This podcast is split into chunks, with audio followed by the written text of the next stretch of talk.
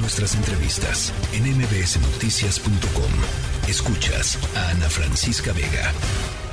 Los mexicles controlan el cerezo número 3 allá de Ciudad Juárez desde hace muchos años. Eh, eso eh, pues lo platicamos ayer con el propio presidente de la Comisión Estatal de los Derechos Humanos de Chihuahua. Está documentado, ahí está documentado el autogobierno, eh, está documentado el tema de que el cerezo número 3, como otros cerezos en el propio estado de Chihuahua, son una bomba de tiempo. Y el domingo 1 de 2023 se orquestó un rescate que terminó matando a 17 personas, eh, más de 30 personas eh, reos eh, se fugaron, entre ellos un individuo que purgaba una condena de más de 200 años ahí en el Cerezo, líder de la, de la banda de los Mexicles, que hoy está libre en una ciudad pues rebasada por la criminalidad y diría pues una ciudad y regiones enteras del país rebasados por la por la criminalidad. En la línea telefónica Héctor de Mauleón escritor y periodista. Me da muchísimo gusto saludarte como siempre Héctor. Y primero pues muy buen año Héctor que sea un buen año. Igualmente igualmente querida Ana Francisca. Feliz año. A ver, pues eh, tenemos esta, esta situación eh, y los mexicles eh, presumiblemente seguirán haciendo lo que habían estado haciendo hasta hoy, nada más que con más libertad. Asunto que, como bien lo, dices, lleva años eh, gestándose. Es una cosa que en parte pues por omisión y en mucho por corrupción, porque la realidad es que los cerezos eh, y las prisiones en general son la, casa, la caja chica de los políticos desde hace muchísimos años. Es, es dinero sucio, dinero que no deja huella y dinero que se usa eh, para, pues, para muchísimas cosas, desde campañas hasta hasta el enriquecimiento de, los políticos desde hace décadas. Es un, es un problema que, que se ha venido gestando y eh, nadie le ha querido entrar. Cuando uno ve las condiciones en las que eh, se estaban dando las, las cosas en el cerezo número 3, pues es de, de, verdad eh, pues de escándalo, de, extrañeza, de, ver cómo lograron meter 10 armas largas, como en la estancia donde eh, el neto, el líder de, o uno de los líderes de este de esta pandilla que, que es el brazo armado del cártel de Sinaloa, la manera en la que se había logrado apoderar del, control total de este de este lugar donde la mitad de los reos están por por delincuencia organizada y eh, cómo pues, le encuentran una caja fuerte con más de un millón de pesos dentro de la celda, le encuentran alcohol, jacuzzi, televisiones, eh, una zona en la que ni siquiera los custodios se atrevían a acercarse o podían o podían entrar. Eh, la Comisión precisamente de, Estatal de Derechos Humanos en el 19, en 2019, documentó que eh, los, los internos tenían las llaves para, para acceder a otras áreas. Así es. Este, pues entonces, pues más bien se tardaron en, en que esto en que esto estallara y lo dices muy bien, son 11 cerezos, creo, en, en la zona de, de ah, Chihuahua, pero este los que hay en el país este eh, pues de, a lo largo del año del año pasado estuvimos viendo y documentando masacres y, y, fugas y cosas que ocurrieron y que se determinaron precisamente desde las desde los cerezos de todo el, de todo el país. Es una situación pues es general. Y eh, en este caso pues solamente eran 70 eh, custodios para custodiar a 3000 personas sí. en, cada en cada imposible a ver imposible sin armamento sin equipamiento me comentaban que, que los los vehículos la patrulla esta de reacción eh, tiene más de cinco años no les han renovado eh, absolutamente nada. Entonces está operando en unas condiciones eh, absolutamente lamentables, les reducen el presupuesto cada, cada año y pues quienes están ahí hoy estarán pagando por lo que por lo que ocurrió pero pues de alguna manera son son todos los funcionarios que están metidos en eso pues saben que lo que más que un cargo lo que tienen es una sentencia de muerte o de irse a la cárcel, porque esa ha sido la realidad eh, en, los últimos años. Los funcionarios, los custodios, los comandantes de, del sistema penitenciario, pues son amedrentados, están hackeados, todos los reos saben dónde viven, quiénes son sus familiares, eh, eh, están amenazados, desde luego muchos están comprados, pero es un círculo vicioso que al que nadie al que nadie le ha querido le ha querido entrar y que periódicamente explota en México dejando horrores, masacres y, cosas que nos conmueven hasta que se nos olvidan y las recordamos cuando vuelven a pasar cosas como las que pasaron el, eh, el primero de enero ahí en el Cerezo 3. Ahora, hay, hay aquí un tema que, que pues me parece importantísimo reconocer. Mientras no haya un sistema penitenciario eh, seguro y, digno, Héctor, pues difícilmente podemos pensar en construir un sistema de justicia, pues esto, digno eh, y que reduzca las tasas de impunidad en este país. Em, eh, yo supongo que debe haber ejemplos internacionales de países que han estado en situaciones, este, pues igual de delicadas que nosotros en términos de crimen organizado o de otras problemáticas que han logrado establecer ciertas estrategias, pero aquí digo, perdón que lo digan con estas palabras, pero pues parece que les vale, ¿no? Pues es un tema que se evita, no, no les vale, les importa mucho precisamente por por eso, por el negocio que es, es, decir, pues cuando con la gente que está ahí, te enteras que les cobran absolutamente por todo, por las visitas, las visitas tienen que pagar este eh, los alimentos, eh, eh, absolutamente todo tiene un precio y todo tiene un dueño. Y, y ese dueño le va le va pasando cuotas a, todo va a los demás. hasta niveles hasta niveles que no que no no sabemos.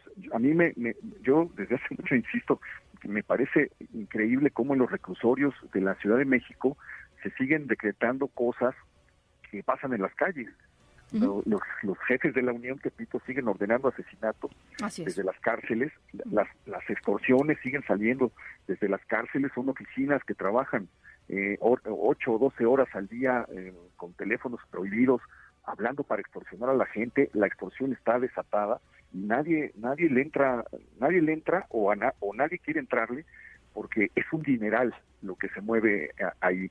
El, el negocio de la comida de las cárceles eh, este de los comedores, de los servicios, es, es de verdad eh, escandaloso. Y pues, no lo quieren ver o no, o no les conviene eh, verlo. Y, nos, y pues la sociedad lo voltea a ver cuando explota un, una masacre, cuando explota una fuga masiva eh, como la que acaba de, ocurrir, pero pues el problema es que es eso, lo, se, se pierde de la conversación hasta que vuelve a estallar en otro en otro lugar. Acababa de pasar en Zacatecas, algo tremendo.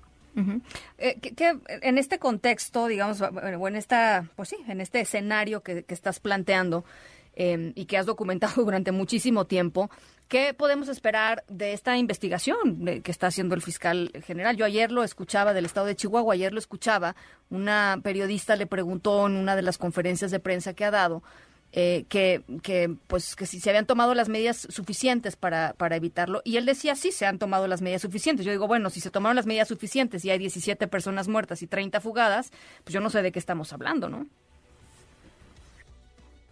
Tremendo. Ahora encontraron, pues encontraron heroína, cristal, eh, cocaína. Parece que se ha hecho la revisión mayor que se, eh, en muchos años. Pues lo que cabe esperar es que, que todo eso que encontraron ya no ya no vuelva ya no vuelva a entrar. Pues eh, lo que queda esperar es que esta, estas personas, eh, como bien decías, una, una de ellas con 200 años de, de, condena, el nivel de, de, violencia de este grupo es tremendo, ha sido una verdadera pesadilla para, para Juárez desde hace décadas, eh, es, es inmenso, pues ojalá, ojalá eh, lograran, lograran detenerlos, pero iba a haber un traslado, los iban a, se iban a llevar a 175 reos peligrosos, internos peligrosos, a, centros federales, y no lo pudieron hacer porque la información se filtró al crimen organizado y ya se estaba preparando eh, para, para incendiar la ciudad y llevárselos. Entonces, pues son rehenes de, una ciudad entera fronteriza, es rehén de, de lo que pasa en la, en la prisión. Y que eso me parece de verdad este pues eh, tremendo, escandaloso, eh, preocupante, ¿no? ¿El gobierno federal, eh, Héctor? Lo que vimos el lunes es que el gobierno federal le echó la culpa al gobierno, al gobierno estatal y el gobierno estatal, pues, son años que no se que no se ha metido, pero también es cierto que, que los fondos para seguridad se los han recortado eh, cada año. el gobierno federal tiene dieron una cifra, hay seis mil elementos desplegados entre Ejército, Guardia Nacional, las distintas corporaciones, y Juárez sigue siendo una de las ciudades más peligrosas de, de, México. Entonces, pues seguir diciendo que la estrategia funciona y seguir abriendo cuarteles y llenar los cuarteles de gente, pues ya van cinco años de eso y cada vez eh, las cosas son peores y cada vez nos enteramos de cosas eh, más escalofriantes. Entonces, pues mientras el gobierno federal no quiera corregir y crea que está haciendo lo que no se ha hecho jamás y es maravilloso, pues yo creo que vamos a seguir viendo estas estas historias. Yo creo que esta es una cosa en la que le tienen que entrar eh, de manera coordinada eh, la federación y los pues estados en cada uno de los, de los lugares. Si no lo hacen de esa manera y si se siguen echando la pelotita para ver quién gana más votos, pues vamos a seguir viendo estas cosas. Pues difícil que eso suceda en los próximos dos años, que van a estar, este, pues, si de por sí, ¿no? O sea, si de por sí. No, pues eh, ahora la prioridad va a ser eso, ¿no? Va, va, a ser las elecciones de este año y las elecciones del año del año entrante, pero lamentablemente eh, yo creo que el panorama, el horizonte va a estar ensombrecido por eh, los altísimos niveles de, violencia, pues simplemente eh, ver cómo, cómo comenzamos el año, en los dos primeros días del año ya llevamos 180 asesinatos y ejecuciones en, en México, este ahorita ya se superó la, la, la cifra de, de homicidios que este que, que, tuvo incluso Calderón no en esta durante esta durante este gobierno y faltan dos años. Entonces eh, pues, bueno y ya y ya y ya y ya nos recetaron en estos primeros días que la estrategia va bien o sea Rosa Isela Rodríguez dijo que la estrategia se levantan a las seis de la mañana a tomar café ya, y que eso no lo hace nadie en el mundo bueno pues se pueden levantar a las cuatro de la mañana o pueden no dormir en, en sus pero eso se tiene que reflejar de algún modo en la vida eh, de la, de la gente y en lo que está pasando en las calles. Hay en, en el 72% del país, según eh, el gobierno de Estados Unidos, hay presencia del crimen organizado. En ese 72% el crimen organizado le está cobrando extorsiones a la gente. Hay lugares donde les cobran hasta en los rastros por cada animal que llegan a vender. En los eh, hay lugares que en las tiendas de abarrotes hasta por cada refresco le tienen que dar una parte a, Tremendo. a, los a los criminales. Eso lo están viviendo lo están viviendo millones de gentes en, en México. Eso es una realidad en, en muchísimos estados. No se trata nada más del número de muertos porque incluso en estados donde eh, los las eh, los homicidios no no están estallando de manera tan tan escandalosa hay cobro de piso eh, hay zonas de que están absolutamente controladas por el crimen organizado y eso pues lo vive la gente que perdió que perdió las ciudades, ¿no? Ya no, la, gente que después de ciertas horas ya no puede salir a la calle o que eh, ni siquiera salir a las carreteras después de, de, las seis, de las siete de la, de la noche. Eso es una realidad. La gente lo está viendo, pero bueno, pues el, eh, el único que parece no, no verlo, o los únicos que parecen no verlo, están muy contentos y dicen que están muy satisfechos con lo logrado hasta, hasta ahora. Eh, cinco años de de, muertes, de ejecuciones, de homicidios, de masacres. Eso, eso es este eh, eh, lo que lo que se ve hasta ahora en números, porque pues los discursos y la saliva pues se puede se pueden ir hacia cualquier lado, pero lo que dicen los números pues sí es verdad, en verdad escalofriante. Y, de poco importa lo demás, la verdad, este, hay que decirlo. Héctor, te mando eh, un abrazo enorme. Eh, ojalá nos toque conversar eh, sobre temas más agradables en algún momento, pero creo que era muy importante poner lo que estábamos narrando estos primeros días en contexto y quién mejor que tú para, para hacerlo. Te mando un abrazo. Muchísimas gracias. Gracias, Héctor de Mauleón, escritor y periodista. Ustedes lo conocen muy bien. Pueden leerlo siempre en El Universal. La tercera de MBS Noticias.